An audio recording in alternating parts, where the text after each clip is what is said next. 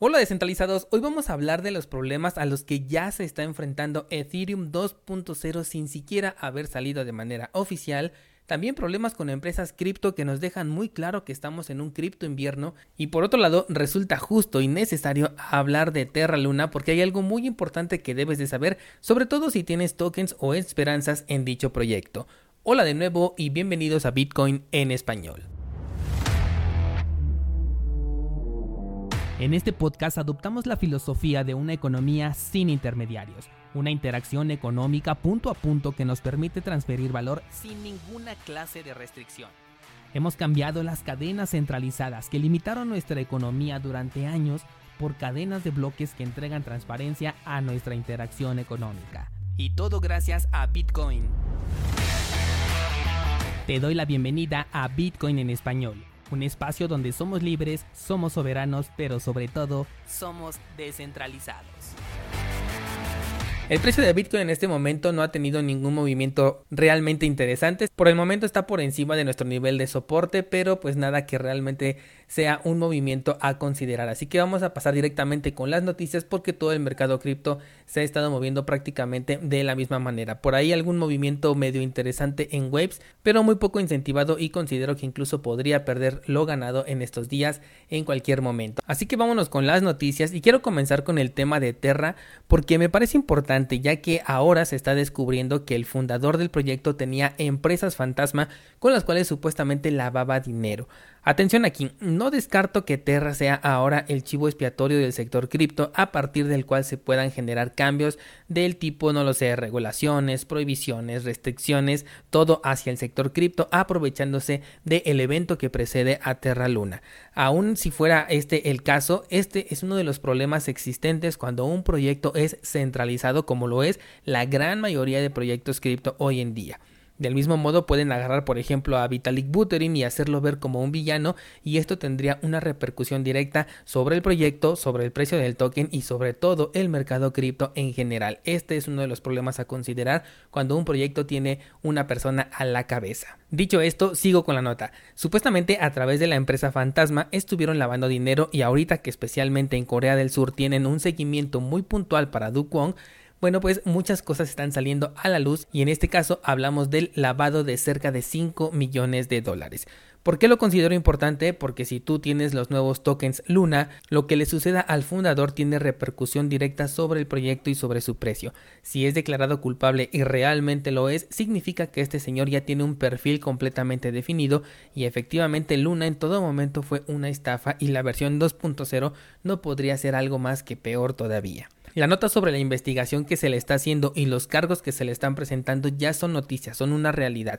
Lo único que yo estoy eh, especulando es qué pasará con el proyecto en caso de que el resultado no sea favorable para el fundador, considerando que el proyecto de Luna en primer lugar hoy en día no tiene ninguna razón de existir, es solo una moneda sin ninguna utilidad y en segunda pues depende enteramente de este personaje que por el momento está en la mira de los reguladores y posiblemente vaya a la cárcel. Así que considero esto para tu portafolio si es que te afecta obviamente y toma la decisión que consideres adecuada. Esta noticia de Terra la podríamos comparar con la de uno de los creadores de Monero que hoy también está presentando cargos también por fraude y falsificación. Sin embargo, estos cargos están completamente fuera del sector cripto. Ocurre con uno de sus antiguos empleadores en donde se dice que cometió fraude generando facturas falsas.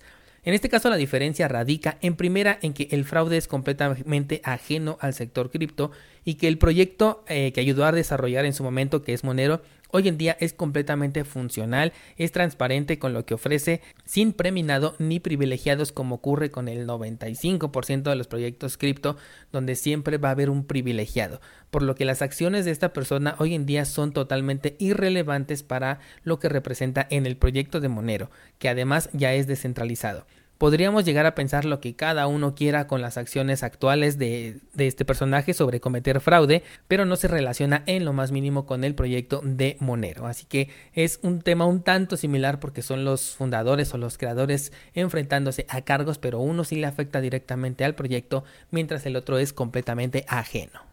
Cambiando de tema, personalmente estoy considerando los eventos que podemos observar como si fueran señales. Mejor prevenido que arrepentido ha sido uno de mis lemas, y es que más empresas cripto están despidiendo personal y esto es un indicador de una crisis para la que se están preparando. Y no solamente en sector cripto, hay muchos sectores que están también despidiendo parte de su plantilla, pero bueno, aquí hablamos sobre criptomonedas. En esta ocasión te hablo de la empresa de Gemini, la cual ha decidido prescindir del 10% de su plantilla, lo cual por lo menos serían unas 100 personas afectadas. Y esto se une a los despidos que ya hicieron empresas como Coinbase, Robinhood y Bitso, de las cuales te hablé recientemente. Esto podría, atención, podría significar que el mercado cripto apenas está en la parte media de su caída y podríamos verlo aún más abajo. Esto ya lo tenemos incluso considerado en episodios anteriores porque tenemos por ahora el análisis hecho hasta los 23 mil dólares e incluso hace unos cuantos episodios te hablé de la posibilidad de que se cumpliera el análisis publicado en el Foro Mundial de Davos donde se habló de Bitcoin a 8 mil dólares y vimos con base en la historia que sí es posible que se dé un evento de esta magnitud. Hago mención de esto solamente para que estemos prevenidos en caso de un desplome todavía más grande del precio, que consideres esta probabilidad y la capacidad individual de soportar esta caída. Eventualmente, como todo ciclo, el mercado se recuperaría, pero no sabemos cuánto tiempo le llevará a eso y en este específico caso qué criptomonedas se van a conseguir recuperar y qué criptomonedas van a morir. Si en este momento las empresas están tomando medidas preventivas, por algo será. El día lunes te voy a hablar de un tema muy importante que está muy relacionado con lo que te acabo de contar, así que no te pierdas ese episodio. Pero por ahora vamos a platicar sobre el problema que ya está enfrentando Ethereum 2.0 sin haber salido de manera oficial todavía. Y es que un investigador de la propia fundación Ethereum, investigador y desarrollador, publicó en su blog cómo los pools de staking de Ethereum 2.0 pueden llegar a ser un problema para el proyecto debido a la centralización que pueden representar. Esto porque al ser un modelo de prueba de participación, los pools pueden acumular una gran cantidad de tokens ETH que vienen de parte de los minoristas y con ello conseguir un poder absoluto. Actualmente Lidio es un pool de, staking, ya tiene una participación prácticamente dominante y eso que todavía no sale el proyecto de manera oficial. Yo esperaría que cuando ya estuviera formalmente en línea y ya validando bloques, bueno, pues su dominancia pudiera crecer.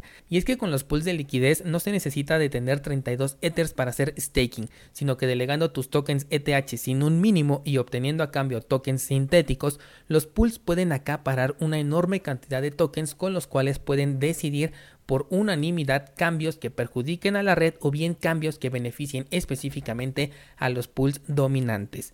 Una de las soluciones que se está planteando es limitar el número de participantes en un pool, algo un tanto similar a lo que hace por ejemplo Cardano, que hace que los incentivos se vayan reduciendo para que los delegadores decidan migrar a otros pools. Sin embargo, nada impide que las mismas empresas que tienen el control mayoritario sean los que estén detrás de los otros pools. Ellos pueden crear nuevos pools y con ello el control seguiría centralizado en exactamente el mismo lugar.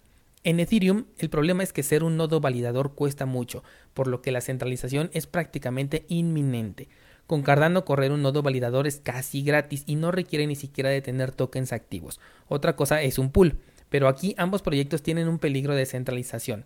El de Cardano, por un lado, depende de que nosotros como delegadores le estemos regalando nuestro poder de voto a empresas como Binance. Esto lo he dicho en muchas ocasiones, que por eso es mejor delegar en otros pools, como por ejemplo 7PL. Y en Ethereum, como podemos entender en esta nota, el problema ya es de nacimiento, porque la red todavía ni siquiera está agregando bloques reales y la centralización ya es un tema que tienen que tratar desde hoy. Hay algo que me parece muy curioso con esta nota descentralizado y te lo quiero compartir. Tú puedes ir y escuchar uno de mis episodios desde hace más de un año hablando de Ethereum 2.0 y escuchar cómo hice referencia a que el modelo al que estaban migrando en Ethereum los llevaba a la centralización, incluso más fuerte de la que se considera que tiene hoy en día con la prueba de trabajo. Mi pregunta es, ¿en verdad este desarrollador de Ethereum y todo su equipo apenas se están dando cuenta de este problema? Personalmente no lo creo y al no creerlo me hace pensar que sus intenciones siempre han sido estas. Pero la última palabra la tienes tú y el grupo de Discord está justo esperando tus comentarios para que formemos el debate. Así que por favor hazme llegar tu opinión al respecto, me encantará leer tus comentarios y saber qué opinas sobre este problema de la centralización que se presenta cuando todavía ni siquiera tenemos Ethereum 2.0 corriendo de manera oficial. Y no olvides revisar las notas de este programa en donde encuentras enlaces, por ejemplo, para nuestro pool de Cardano, para la página de minteo de tokens NFT y para cursosbitcoin.com en donde hoy publico una nueva clase hablando de las frases mnemónicas. Por el momento no tengo nada más que agregar, así que hasta pronto.